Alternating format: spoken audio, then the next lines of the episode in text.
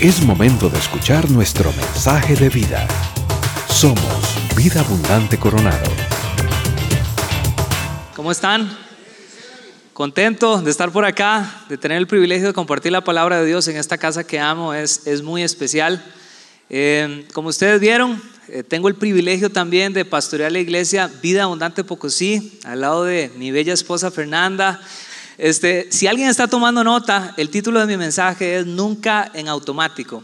Por ahí del 2018, ¿cuántos de ustedes han pasado la ruta 32, específicamente el Surquí? ¿El Surquí? Bueno, bastantes. Bueno, es por ahí del 2018 eh, que una noche, al día siguiente se casaba un buen amigo mío pero una noche estoy en, Puerto Viejo de Zarapiquí. Vamos a ver, yo nací aquí en San José, me crié gran parte de mi vida en Puerto Viejo de Zarapiquí. Luego regresé a San José y es hasta que conocí al gran amor de mi vida, Fernanda, que me fui para Guapiles. Y ahí me di cuenta que había una iglesia que estaba surgiendo también. Pero el asunto es que eh, por ahí el 2018 estoy en la noche en la casa de mi mamá y le digo, ma, voy para San José, este, necesito, esta es la última noche de soltería de mi amigo, yo quiero estar en esa parrillada.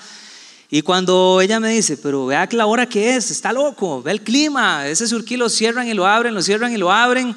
Este, bueno, cabezón de mí, me fui, y para los que vivimos allá, cuando uno pasa el túnel, ya uno siente que llegó a San José, ya uno siente que está aquí.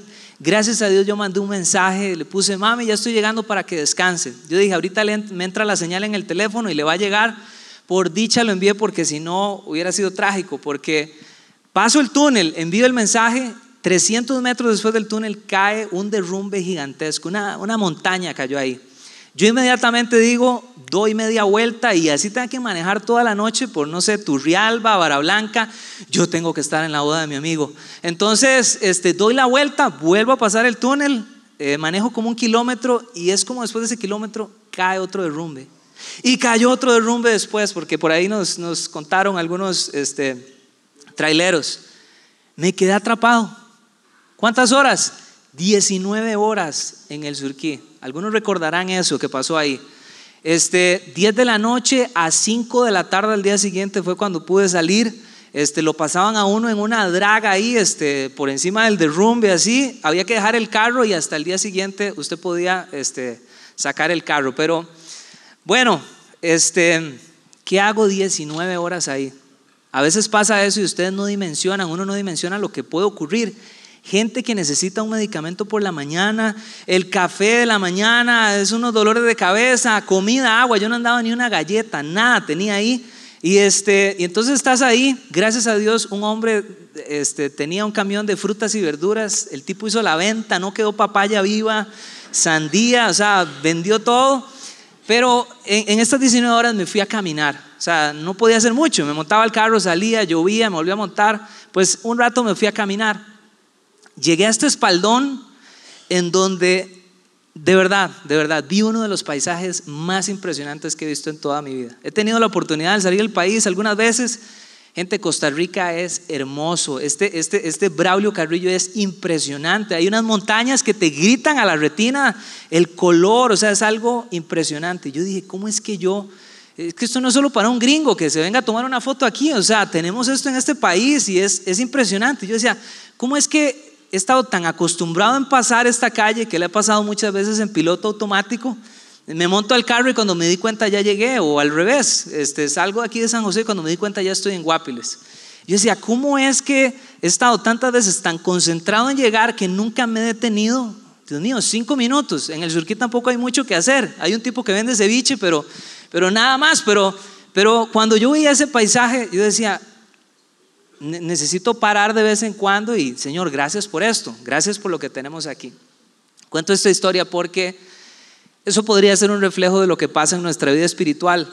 A veces están acostumbrados a ir y venir, ¿verdad? Rutinas, somos rápidos en hacer de la iglesia rutinas religiosas, este, actividades religiosas, persiguiendo a veces ni siquiera sabemos qué, solo vamos, venimos, servimos, estamos ahí y a veces podría ser que no nos tomemos el tiempo para detenernos y contemplar a Dios. Es que Dios es grandísimo. Es que cada día puedo tener una revelación más grande de quién es Él en mi vida. Todos los días tengo una revelación progresiva de quién es Él. Ayer quizá fue mi Dios Salvador, Hoy quizás estoy enfrentando algo en mi cuerpo y puedo experimentar a Dios como Dios sanador. Quizá podría estar experimentando algo en mis finanzas y podría experimentar a Dios como mi Dios proveedor. Señor, no sé lo que está pasando, pero yo creo que tú eres el dueño de mi vida. Eres el dueño del oro y de la plata y puedes suplir mis necesidades. Cada día puedo conocer algo más de Dios. A veces estamos tan pegados en el acelerador que no nos damos cuenta también que Él espera algo de nosotros. Y simplemente ando ahí tratando de conseguir cosas de Dios y no me doy cuenta que el Dios de la Biblia nos hace preguntas también y Él espera algo de nosotros. Eso es lo que quiero compartir. Eh, quiero, quiero que veamos algunas preguntas que Jesús hizo en sus evangelios, pero que son preguntas que hacen eco para usted para mí hoy. Él nos vuelve a ver a nosotros y nos está preguntando esto. Y entonces, este, vamos a ver, en estos años, pocos de ser pastor, eh, el primer año fui copastor al lado del pastor Miguel y los siguientes dos años, tenemos tres años como iglesia, los siguientes dos años fui pastor general actualmente. Y resulta que en este tiempo yo le decía a mi esposa Fer, yo he notado algo, o sea, algo se, una pantalla se desbloqueó. La gente viene con preguntas, la gente me hace preguntas. Antes no estaba tan expuesto a preguntas de las personas, ahora la gente viene y me hace, ¿usted es el pastor? Tengo una pregunta para usted. Entonces se acercan, ¿verdad? Y, me hacen preguntas, pero vamos a ver, yo sé que en Coronado la gente hace preguntas súper profundas, todo el mundo es. A veces me hacían preguntas que yo le decía, en su gran mayoría, en su gran mayoría, son preguntas triviales, son preguntas muy curiosas, nada más. Es, me preguntan el pasaje complicadísimo que uno se pone a sudar porque, porque está muy complicado, años teólogos peleando con ese pasaje. Y me preguntan, este, una muchacha, paz, es que ¿por qué los dinosaurios no están en la Biblia? Porque es que los descubrimientos son innegables. ¿Por qué la Biblia no dice eso? Otra persona me decía, vamos a ver, eh, yo vuelvo a ver su vida, veo que tiene, es un desastre ahorita su matrimonio, pero esta persona está tan interesada en saber cuántos ojos tiene un serafín, cuántas alas tiene un querubín y, esto. Y yo decía, pero ¿por qué no vas e inviertes tiempo en, en crecer en el matrimonio, verdad? Este, otra pregunta, eh, paz, con esto de los ovnis en Estados Unidos, los cadáveres, ¿eso qué nos afecta? Y no sé, bueno, son estas preguntas, ¿verdad? Ahora, en su gran mayoría, no me malinterprete, por favor, no estoy diciendo que uno no puede preguntarse, que uno no puede este, investigar estas cosas. Lo único que estoy diciendo, lo único que estoy diciendo es que la mayoría de nosotros los seres humanos estamos, estamos muchas veces más interesados en las respuestas que queremos oír que en las preguntas que realmente deberíamos estarnos haciendo. De hecho, huimos de las preguntas más importantes. Creo que todos hemos fantaseado en tener a Jesús al frente, porque todos tenemos preguntas, todos tenemos preguntas, y poder hacerle preguntas a Él. Eh, Señor, mi gatita Lola va a ir al cielo, no va a ir al cielo. Señor, este, eh, ¿por qué no está tan claro este pasaje en la Biblia? O Señor, eh, ¿por qué te llevaste a este familiar de esta manera? Todos tenemos preguntas, pero ¿qué tal que Dios quiera tener una conversación con nosotros, pero no ser nosotros los que hacemos las preguntas, sino Dios quien hace las preguntas? Porque el propósito de mi enseñanza hoy es que meditemos en que no son las preguntas que yo le haga a Él que tienen el poder de transformar mi vida.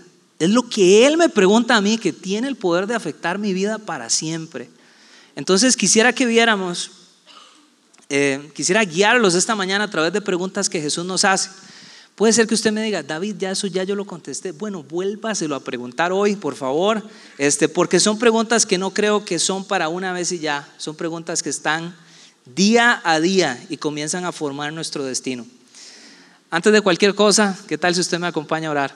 Sí, Señor, gracias por esta mañana. Gracias Dios por la oportunidad, Dios, de compartir tu palabra de poder estar aquí, Señor. No venimos a, a, un club social o venimos este, por, por, otros intereses, venimos, Dios, para, para encontrarnos contigo. Venimos a que tu palabra nos hable, Señor, que nos lleves a más cada día. Te pido, Señor, que con humildad podamos venir a eso que tú nos preguntas, Dios. No queremos tomarlo a la ligera nada más y creer que es una casilla que contestamos y ya, sino que podamos enfrentarnos, Dios, a esto que tiene el poder de transformarnos, Dios. En el nombre de Jesús, amén y amén.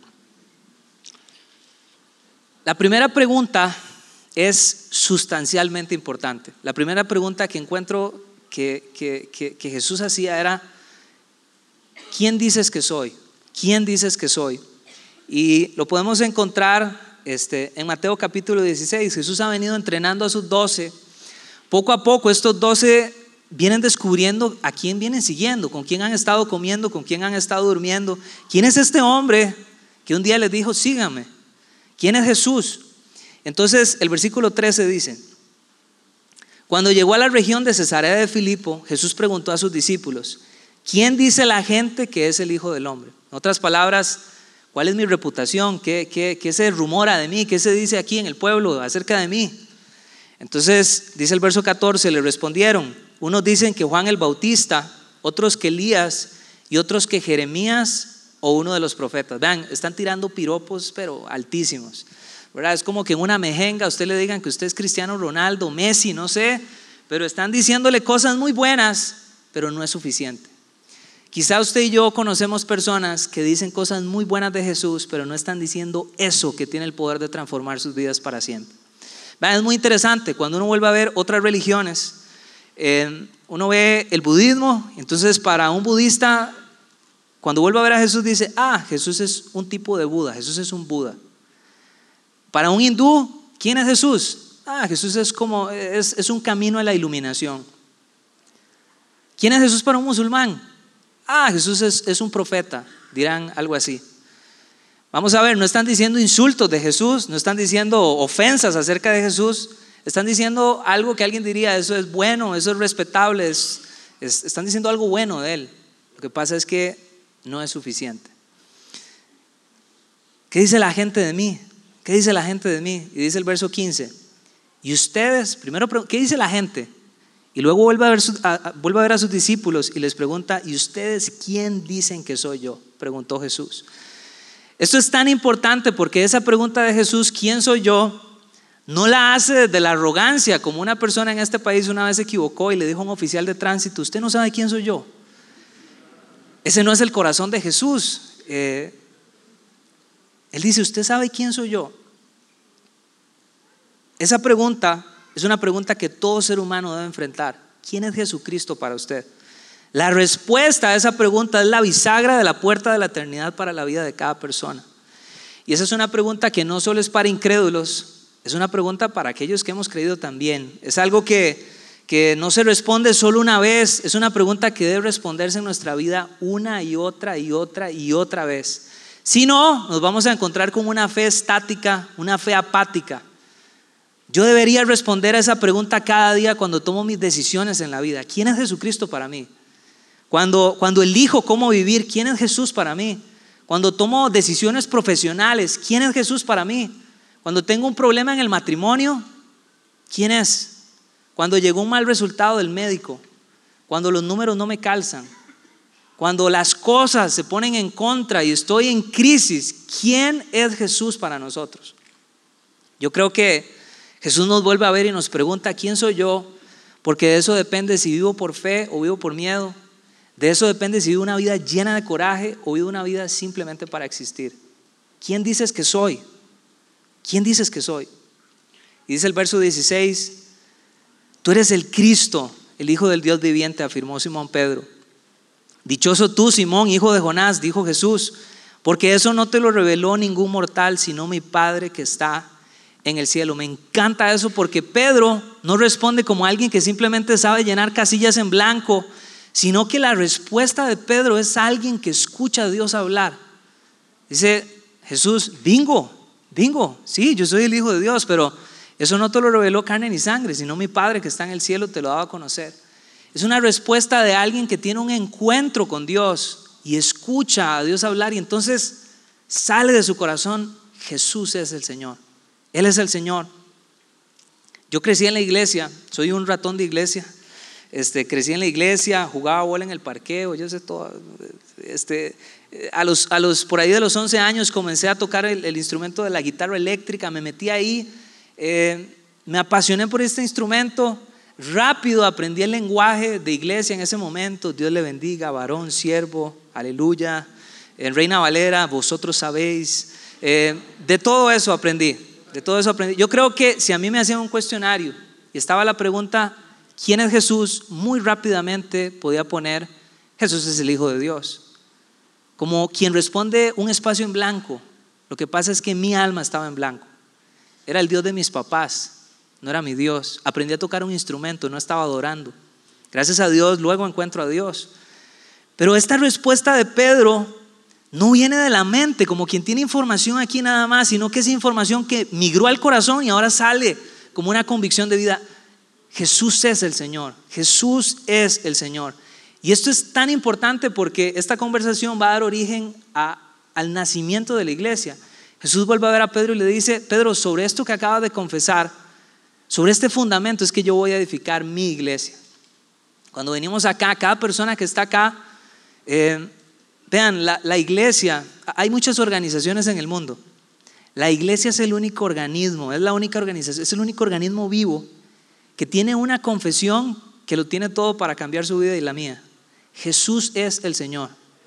Y esta confesión que está en medio de nosotros está dentro de una revelación aún mayor, es mi Padre te reveló esto. Esto no viene de carne ni sangre, sino mi Padre te ha revelado esto. Y esto está en medio de nosotros. Y es impresionante. Podría ser que sea su primera vez en una iglesia el día de hoy. Quizá usted se siente extraño, se siente extraña. Yo quiero decirle que nos encanta saber que estás acá, que queremos amarte, que el lugar llamado hogar para una persona que cree en Jesús es la iglesia. Así que eres más que bienvenido. Pero quiero decirte algo también. Yo no estoy aquí tratando de convencerte. Yo no estoy aquí tratando de ganar un argumento con usted. Todo lo que usted ve que sucede aquí, cuando vemos las pantallas, las luces, los, todos los instrumentos, cuando adoramos, cuando estamos aquí, cuando ves gente que va y viene, que está sirviendo en este momento, estamos unidos con un propósito. Hay algo, hay una oración en nosotros. Y es que, en primer lugar, glorificar a Dios, pero es que eso que nos ha sucedido te suceda a ti también que puedas tener un encuentro inexplicable con el Creador de los cielos, donde lo único que sale de tu corazón es, quizá no lo entiendo todo, no tengo toda la teología o la, la hermenéutica de los pasajes, no sé, pero lo único que sale de mi corazón es decir, Jesús es el Señor. Jesús es mi Señor. Eso es extraordinario. Yo espero que cada uno de nosotros pueda responder esto con detenimiento. ¿Quién es Jesús? Quizá alguno de nosotros lo haya hecho en modo automático, pero creo que uno debe preguntarse, ¿es Jesús la fuente de mi vida? En medio de lo que estoy viviendo, ¿cuándo Cristo dejó de ser suficiente? ¿Le permito a Dios afectar mis elecciones, mis acciones, mis valores, mi ética, mis emociones? ¿Quién es Jesús? ¿Quién es? Él nos vuelve a ver y nos pregunta, ¿quién dices que soy? Es, es un documental que vi es una película de Semana Santa que veo con la familia, con chiverre y arroz con, este, con leche. ¿Quién es Jesús? Es, un muñeco en una pared. ¿Quién es Jesús? Cuando, cuando, cuando uno vuelve a ver la historia, es impresionante cómo la historia grita quién es Él, porque Jesús vino y partió la historia por la mitad. Entonces tenemos antes de Cristo y después de Cristo. Eh, hay personas que dirán, Vea, yo estoy más convencido que Sócrates existió a que Jesús existió. Usted tiene que estar de acuerdo conmigo en que Jesús ha tenido mayor influencia que grandes personas en, esta tierra. Por ejemplo, cuando hablo de estos hombres que mucha gente sigue, por ejemplo, sus enseñanzas, eh, Sócrates. Sócrates desarrolló un ministerio filosófico, si se puede llamar así, por alrededor de 40 años. Luego está uno muy querido, Aristóteles, un trabajo de 40 años. Platón, 50 años. Jesús solo enseñó por tres años, solo por tres años, y ha tenido mayor influencia que estos tres hombres juntos. Eso me tiene que decir algo. ¿Quién es Jesús? ¿Quién es Jesús? Jesús nunca pintó un cuadro y las obras más impresionantes de Leonardo, de Rafael, de Miguel Ángel están inspiradas en Cristo Jesús. Jesús nunca escribió un poema y los más grandes poemas de personas como Milton, Dante, Jesús es su tema. Jesús nunca escribió una canción, o al menos que, al menos que nosotros sepamos. Este, pero cuando volvemos a ver la historia, grandes músicos como Bach, Beethoven, Mendelssohn, su tema ha sido Jesús. ¿Quién es Jesús? ¿Quién es Jesús? Eh, yo creo y me atrevo a decir esto, que descubro verdaderamente quién soy yo cuando me doy cuenta quién es Él. ¿Quién es Él? quién dices que soy? Ahora vamos a una segunda pregunta. Dice, la segunda pregunta es, ¿qué quieres que haga por ti? ¿Qué quieres que haga por ti? Eso está en Juan capítulo 1 y leo del versículo 35 en adelante. Al siguiente día Juan estaba de nuevo allí con dos de sus discípulos. Al ver a Jesús que pasaba por ahí, dijo, aquí tienen al Cordero de Dios. Dice, cuando los dos discípulos lo oyeron decir esto, siguieron a Jesús. Jesús se volvió y ver que al ver que lo seguían les preguntó, ¿qué buscan? Rabí, ¿dónde te hospedas? Pero dice, ¿qué buscan? La nueva traducción viviente dice, ¿qué quieren? ¿Qué quieren? Hey, personas que comienzan a seguir a Jesús, Él los vuelve a ver, ¿usted qué quiere? ¿Qué busca? Eh, Miren qué interesante es cuando yo voy a un mall y hay 10 opciones de comida y yo vuelvo a ver a mi esposa y le digo, mi amor, ¿qué quieres comer? Este, no sé, ¿usted qué quiere? No, no, no, mi amor, ¿qué quieres? ¿Qué quieres comer? ¿Usted qué quiere? Ustedes se ríen algunos porque les pasa, ¿verdad? ¿Qué pregunta más extraña? ¿Cómo? ¿Qué busco? ¿Cómo? ¿Qué quiero? Uno pensaría que en una conversación con Dios Él me va a decir lo que yo quiero o más importante aún, me va a decir qué es lo que Él quiere de mí. Pero Él pregunta, hay gente comenzando a seguirlo, Él pregunta, ¿qué buscas? ¿Qué quieres? Rabbi, ¿dónde te hospedas? Le dicen ellos. Es como, como diciendo, queremos estar donde usted esté. ¿Qué quieres? ¿Qué buscas? Yo creo que Jesús quiere que usted y yo articulemos nuestras necesidades. Que digamos en voz alta, Señor, necesito esto de ti. Porque una petición específica va a traer una respuesta específica. Entonces, vean, yo, yo batallaba mucho al inicio, cuando, cuando realmente venía y empecé a leer mi Biblia y, y estaba buscando, batallaba muchísimo cuando decía que yo tengo que confesar mis pecados. Yo no quería, yo decía, pero no es que Dios ya lo sabe, la, Biblia, la misma Biblia me dice que Dios conoce mis pensamientos, porque yo tengo que decir, y, Señor, perdóname. ¿Por qué?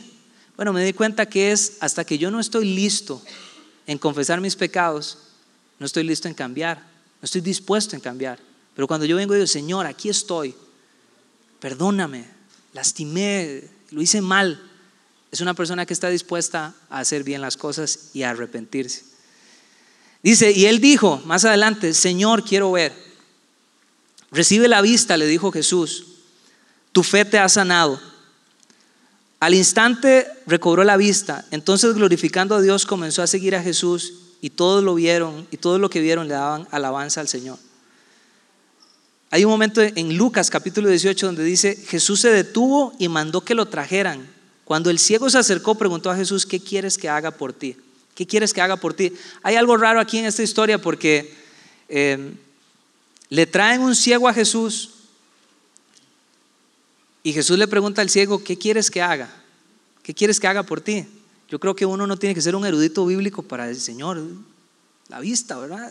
él dice, Señor, quiero ver.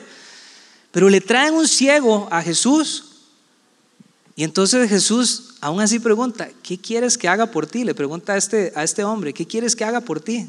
Otra vez, Él quiere que articulemos nuestras necesidades. Pero cuando yo veo esta historia de este ciego que le llevan a Jesús y Jesús le pregunta, ¿qué quieres que haga por ti?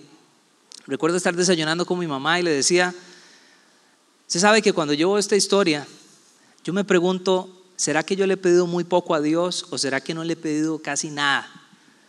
Porque si es cierto, él necesitaba una, una sanidad física, pero cuando yo vuelvo a ver a este hombre, yo creo que sus necesidades, sus necesidades estaban más allá de, de un asunto físico. El problema es que la mayoría de nosotros muchas veces estamos enfocados en una solución temporal para un problema temporal.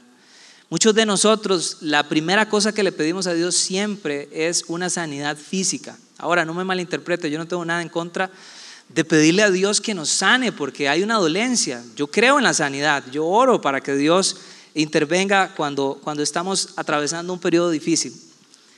Lo que quiero decir es que muchas veces la mayoría de las personas solo están interesados en eso nada más. Su relación con Dios se reduce solo a una sanidad física.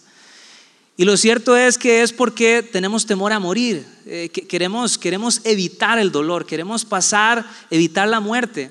Lo cierto es que Hechos capítulo 9, no recuerdo el versículo, pero sé que está en Hechos capítulo 9, dice que así está establecido, que un día tenemos que partir y luego viene el juicio. Todos nosotros nacemos con una fecha de caducidad, pero otra vez, eh, a veces, a veces veo personas que simplemente su relación con Dios fue una sanidad física. Y cuando veo el ejemplo de los diez leprosos, diez leprosos vinieron a Jesús. Puedes sanarnos, puedes hacer un milagro en nuestra vida. El asunto es que cuando una persona viene a Él y su relación no crece más allá de esto, entonces vamos a ver que la gente obtiene lo que quiere y luego se marcha. Tal vez usted conoce a alguien que una vez que obtuvo su milagro, sencillamente se fue. ¿Qué quieres? ¿Qué buscas? ¿Hay algo que quieras pedirme con un valor eterno o somos personas felices negociando solo a corto plazo? Dios no es un Dios que es como, se aparece como un genio que le dice, tengo tres deseos para ti. No, él, él pregunta, ¿qué quieres? ¿Qué buscas? ¿Qué es eso? Yo creo que Dios nos vuelve a ver y sabe que necesito ser libre de amargura, que necesito ser libre de una traición que viví, que necesito que me sane el alma. Pero él pregunta, ¿quién dices que soy? Y luego me vuelve a ver y me dice, ¿qué quieres que haga por ti? Voy a una tercera pregunta. La tercera pregunta es, ¿me dejarías también? ¿Tú también me dejarías? Jesús viene enseñando, eh, está diciendo cosas, está usando esta metáfora de el que no coma de mi, de mi carne o no beba de mi sangre. Suena un poco canibalista, pero es una metáfora donde él está diciendo que él es la fuente singular de vida. Ayer los alimentó con peces y panes y hoy la gente vuelve por la misma necesidad, o sea, vuelve por buscando lo mismo. Y Jesús le dice, un momentito, un momentito, gente, sí, yo ayer suplí esa necesidad, pero, pero, pero yo vengo por algo aquí interno. Y entonces cuando la gente lo escucha hablar, dice, no me gusta ese mensaje, está, dice, ¿quién podría entender esto? Dice el texto. Yo creo que más bien es, ¿quién podría tolerar esto? Porque cuando Jesús habla, él es directo, Él dice, yo soy el camino, la verdad y la vida. Nadie va al Padre si no es por mí. A veces es difícil de tolerar. Pero dice, vea qué interesante, Juan 6, 6, 6.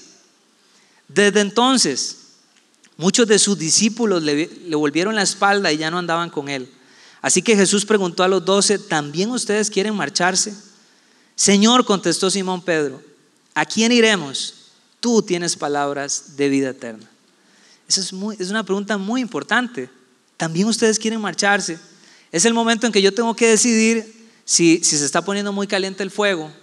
Ah, Señor, me estás pidiendo mucho, me estás pidiendo mucho de mí. Yo, yo tengo una tesis y, y, de verdad digo esto de puntillas, me da miedo que usted me malinterprete, voy a tratar de explicármelo mejor. Yo creo que muchos de nosotros hemos, nos hemos enfocado en que el momento más supremo del cristiano es, es, es, es al inicio. Yo creo que está en otro momento. ¿Por qué? Porque lo que pasa es que muchas veces al inicio me siento bien. Yo podría llegar a decir, esto es exactamente lo que yo necesitaba. Jesús es lo que yo necesitaba. Jesús es lo que usted necesita. Definitivamente Jesús es la respuesta.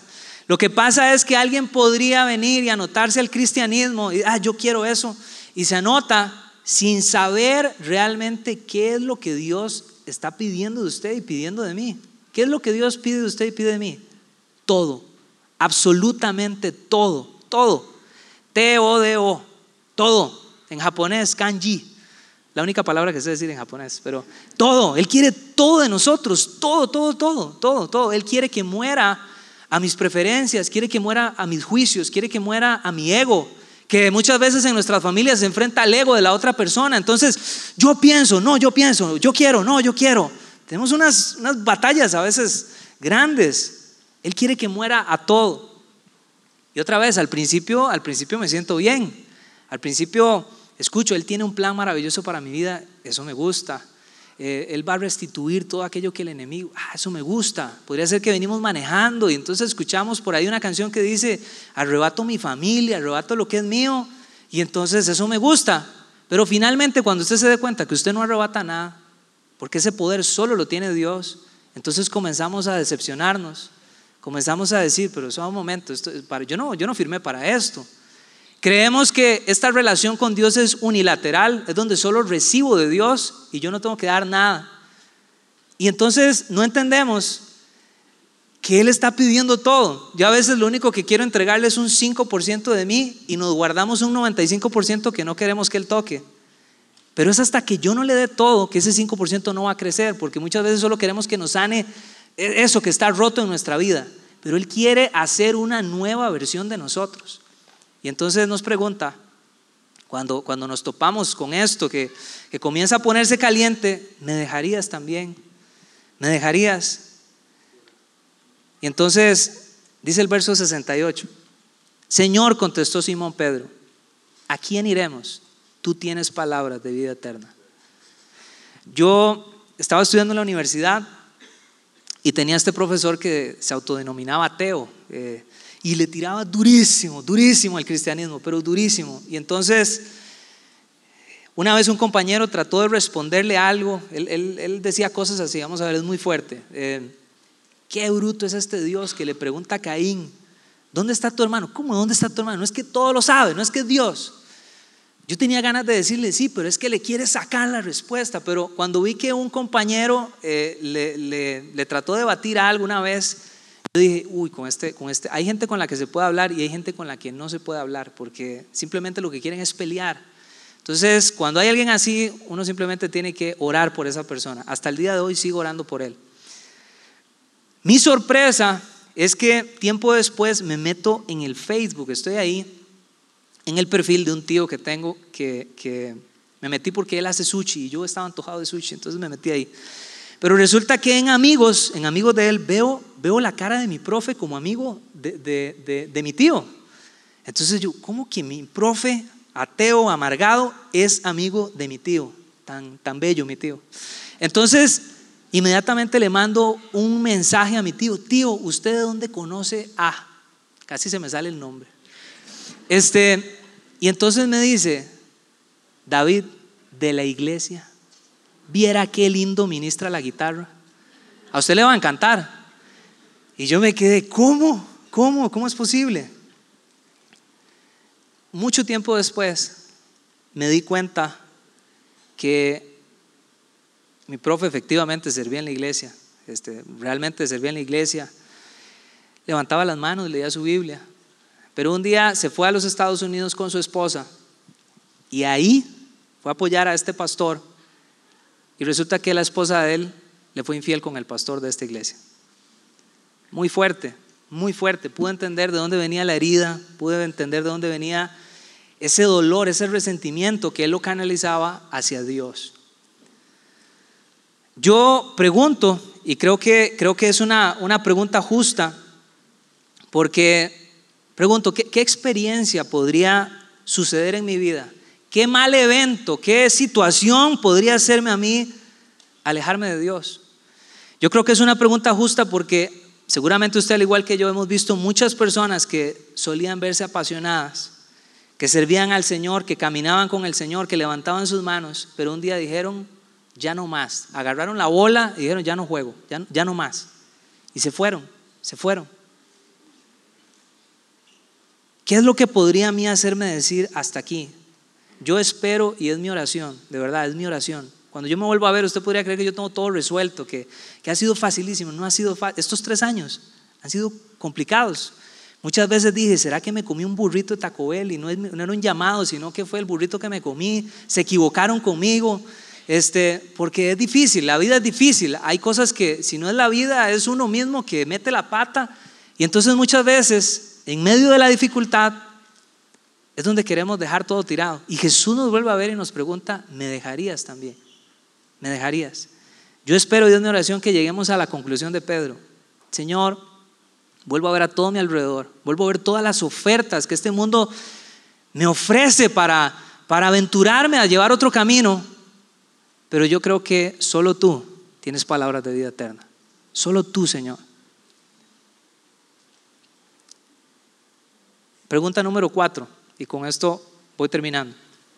Dice Juan capítulo 21, del 15 en adelante, leo, dice, Cuando terminaron de desayunar, Jesús preguntó a Simón Pedro, Simón, hijo de Juan, ¿me amas más que estos? Sí, Señor, tú sabes que te quiero, contestó Pedro. Apacienta mis corderos, dijo Jesús. Y volvió a preguntarle, Simón, hijo de Juan, ¿me amas? Pedro respondió, sí, Señor, tú sabes que te quiero. Y Jesús le dijo, cuida mis ovejas. Por tercera vez Jesús preguntó, Simón, hijo de Juan, ¿me quieres? A Pedro le dolió que por tercera vez Jesús le hubiera preguntado, ¿me quieres? Así que dijo, Señor, tú lo sabes todo, tú sabes que te quiero. Apacienta mis ovejas, dijo Jesús. Cuando eras más joven, te vestías tú mismo e ibas a donde querías. Pero te aseguro que cuando seas viejo extenderás las manos. Esta es una expresión en donde Pedro entiende que Jesús le está diciendo cómo va a morir. Y esta expresión, extenderá las manos, él entendía muy bien que se trataba algo de acerca de la crucifixión. Entonces puede entender hacia dónde es que va. Dice, vas a ir a un lugar que no quieres ir. Dice, extenderá las manos y otro te vestirá y te llevará a donde no quieras ir. Verso 19. Esto dijo Jesús para entender la, para entender la clase de muerte con la que Pedro glorificaría a Dios. Después de esto añadió, sígueme, sígueme.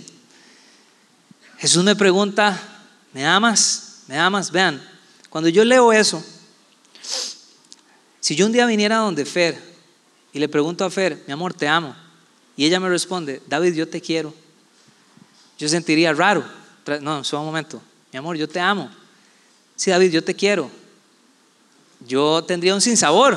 Yo, ¿qué, ¿qué, fue lo que hice? Dejé la puerta de la refri abierta, dejé los platos sucios. ¿Qué será lo que hice? Porque, mi amor, te amo. O sea, es que te amo y te quiero está por aquí. No, no, no, no te quiero, yo se lo digo un compa, no, es, eh, me amas, dice Jesús. E, e, esta conversación, e, esto que estoy ilustrando con Fer, no es nada diferente a lo que encuentro acá. Jesús viene y le dice, Pedro, ¿me amas?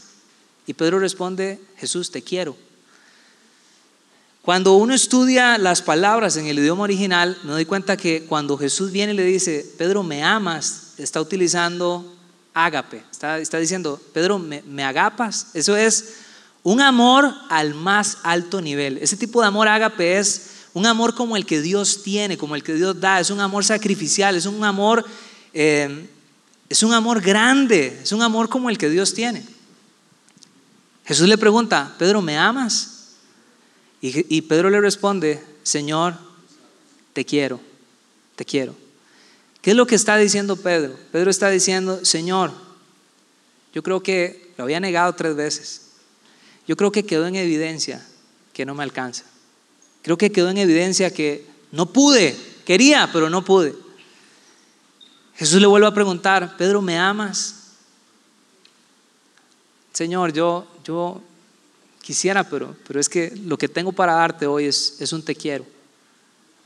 Y la tercera vez Jesús siempre le está diciendo, Pedro, apacienta mis corderos en cada respuesta. Pedro, cuida mis ovejas. Pedro, apacienta mis ovejas. La tercera vez Jesús le dice, Pedro, ¿me quieres? Y Pedro le dice, Señor, tú lo sabes todo. Tú sabes que te quiero. ¿Saben qué le está diciendo Jesús? Jesús le está diciendo, Pedro, yo creo que nos dimos cuenta que no pudiste amarme de esa manera. Pero, pero lo que tienes hoy, eso que tienes hoy, ese corazón que tienes hoy, eso sí serías capaz de entregármelo. el amor ágape no pudiste, pero lo que tienes hoy, eres capaz de entregarlo. Y Pedro ya no apela a su conocimiento, Pedro apela ahora al conocimiento de Dios, sabe que no se puede engañar. Una persona que quiere restaurar su vida ahora viene de manera honesta, viene y dice, Señor, ayer dije, yo, eh, todo el mundo podría dejarte, pero yo jamás. Pero hoy viene honesto, hoy se da cuenta, no, no puede autoengañarse, está delante del Dios que todo lo sabe. Y entonces le dice, Señor, sí sería capaz de entregar este corazón hoy, de darte lo que tengo hoy. Y entonces me gusta que Jesús siempre estuvo, estuvo apelando hacia el futuro para Pedro. Cada vez le decía, apacienta mis corderos, futuro, cuida mis ovejas, futuro, apacienta mis ovejas. No, no está señalando el día de vergüenza de Pedro, está señalando este, el día de fracaso de Pedro, siempre está señalando hacia adelante. Está diciendo, Pedro, si me entregas lo que tienes hoy, ese te quiero, yo voy a ser capaz de transformarlo en ágape, porque le dice cómo va a morir. Cuando Pedro escucha cómo va a morir, en lugar de asustarlo, creo que fue alentador, porque Pedro se da cuenta que Jesús va a transformarlo al punto que un día Pedro va a amar a Jesús como Jesús lo ha amado a él. Y saben que cada vez que, que batallo con esta pregunta, yo tengo que venir a ella todos los días, todos los días. Porque Jesús me vuelve a ver y me dice, David, me amas. Y a veces por cobardía, a veces por situaciones de vida, estoy trabado, Señor. Aquí estoy, te, entrego lo que tengo hoy. Y cuando yo me vuelvo a ver lo que tengo, definitivamente veo que es poco. Podría haber apenas unos cuantos peces, unos cuantos panes. Pero el Señor me dice, entrégame eso, David.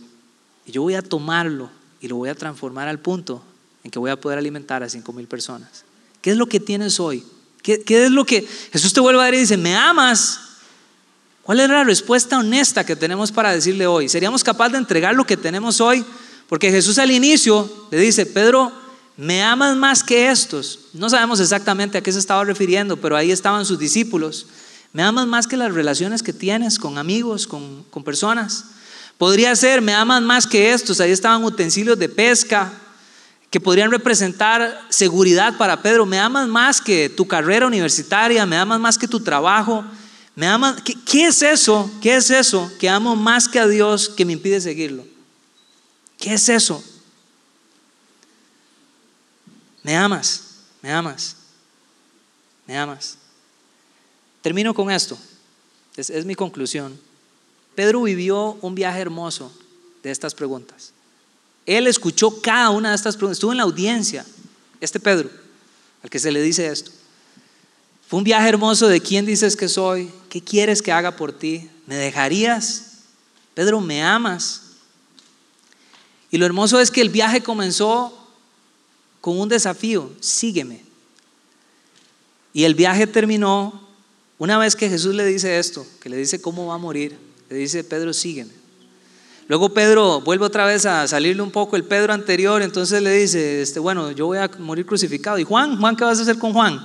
Este, a usted eso no le importa, usted sígame, es lo que dice Jesús. Yo creo que si nosotros tomamos estas preguntas y luchamos con ellas cada día, definitivamente no vamos a, a tener una fe apática, una fe estática, cuando escuchemos la voz de Dios que nos dice, sígueme, sígueme. Cada día tengo que descubrir quién es Dios para mí. Cada día voy a tener que enfrentarme y decirle, Señor, necesito que hagas esto en mi vida. Aquí estoy. No quiero dejarte. Yo creo que solo tú tienes palabras de vida eterna. Y Señor, quiero amarte con lo que tengo hoy. Yo quiero, quiero ser ese barro que tú tomas. ¿Qué, qué valor tiene el barro? Es barro, nada. Pero cuando está en las manos de Cristo, usted y yo que somos barro, usted y yo en las manos de Cristo cobramos el valor que es capaz de Jesús colocarlo en los ojos de los ciegos y que ellos puedan cobrar la vista. Sígueme, sígueme.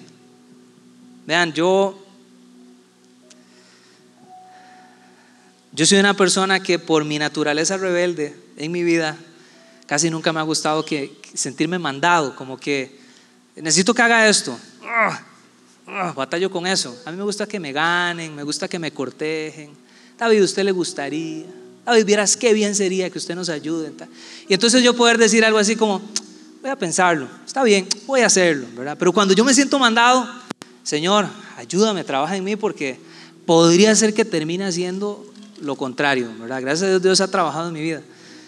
Pero yo analizaba esto, si yo estuviera en un edificio en llamas, todo se está cayendo, vuelvo a ver, no, puedo ver la salida, todo se cae, veo un marascal que no me deja ver la salida, se está poniendo caliente, las plantas de mis pies están, están comenzando a calentarse. Y yo estoy ahí. Y de un pronto a otro un bombero entrara y me dice, usted, muévase, es por aquí. Yo creo que yo no le diría a ese bombero, usted me puede hablar más suavecito. Usted podría, este, ¿usted quién se cree para que yo tenga que hacer lo que usted me dice? Yo no creo que yo le ¿Qué vamos a hacer usted y yo? vean, dígame por dónde es que yo le firmo, yo voy detrás de usted, ¿verdad? Usted y yo prendimos la chispa de algo. Usted y yo prendimos la chispa del incendio. Su vida y mi vida es un edificio en llamas. Por causa de nuestro pecado, por causa de nuestra rebelión. Cuando vemos nuestra vida sin Dios, todo se cae. Todo se cae. Podríamos tratar y pensar que estamos teniendo éxito, pero es algo temporal. Tarde o temprano se llegará a caer. Nuestro cuerpo, tarde o temprano, dejará de funcionar. Todo se cae. Es un caos. No vemos la salida porque por nuestra propia fuerza no podemos salir. Y en eso, en eso entra Jesús. Él entra al problema de nuestra vida. Él entra al momento donde más lo necesitamos. Y Cristo nos vuelve a ver y nos dice, sígueme, Wow, eso, es una declaración de amor. Sígueme, sígueme. No se trata de las palabras que yo podría decirle. El amor en la Biblia es obediencia demostrada. Palabras de Cristo. Quien me ama obedece mis mandamientos. Sígueme. No es como un Dios tirano que simplemente quiere que yo haga lo que Él quiere. Es lo mejor que me puede pasar. Es lo mejor que te puedes pasar. Cuando yo veo a Cristo, es todo lo que Adán debió de ser. Jesús es el prototipo de amor, es el prototipo de rectitud. Cuando yo me vuelvo a ver, yo es, es todo lo que no debería ser. Y Él quiere transformarme. Él quiere transformarme. Él te dice, sígueme, sígueme. Padre, yo te doy gracias porque yo sé que tú estás hablando a nuestro corazón. Señor, como dijo Pedro, tú lo sabes todo, Señor. Tú lo sabes, tú conoces cada pensamiento, cada fibra de mi ser. Sé que puedo venir delante de ti y, no puedo engañarte. Podría engañar a mi familia, podría engañar a mi pareja. Señor, pero tú lo sabes todo. Tú sabes que quizá quisiera tener más, pero quiero ser honesto, Señor, y entregarte lo que tengo hoy. Hoy, aquí está. No, voy a, no, no puedo andar en no, puedo engañarte. Aquí está, aquí está hoy mi vida. Dile a Él, aquí está hoy lo que tengo, Señor. Transfórmalo. Transfórmalo, moldéalo al punto que pueda amarte como tú me amas y pueda amar a los demás como tú quieres que los ame también. Transfórmame al punto que sería capaz de amar personas que no amaría. Señor, que sea capaz de esperar a aquel que quizá se resbaló, pero si está dispuesto a tomar su espada una vez más y emprender el viaje, Señor, que esté dispuesto para ser un hermano para Él. Transfórmanos, Señor, transfórmanos. ¿Qué está poniendo hoy en tus manos Él? ¿Qué es eso que te pide? Señor, aquí, aquí está nuestra vida. ¿Quién dices que soy? Eres mi Señor. ¿Qué quieres que haga por ti? Sáname el alma. ¿Me dejarías? La única respuesta eres tú. Tú tienes palabras de vida eterna. Me amas. Señor, aquí estoy, aquí estoy.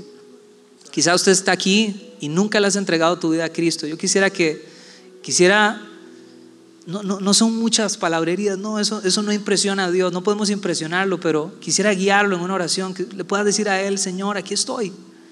Hoy entiendo que, que no quieres solo una parte de mí, entiendo que quieres todo de mí. Señor, hoy reconozco que tú eres el Señor de mi vida.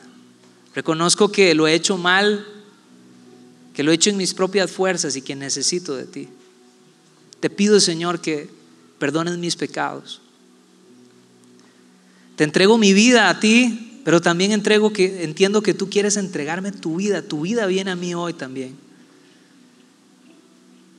Señor, sé el Señor de mi vida, sé mi Salvador. En el nombre de Jesús. En el nombre de Jesús. En el nombre de Jesús. Y Señor, oro para aquellos que quizá en algún momento la vida nos llevó por otros caminos.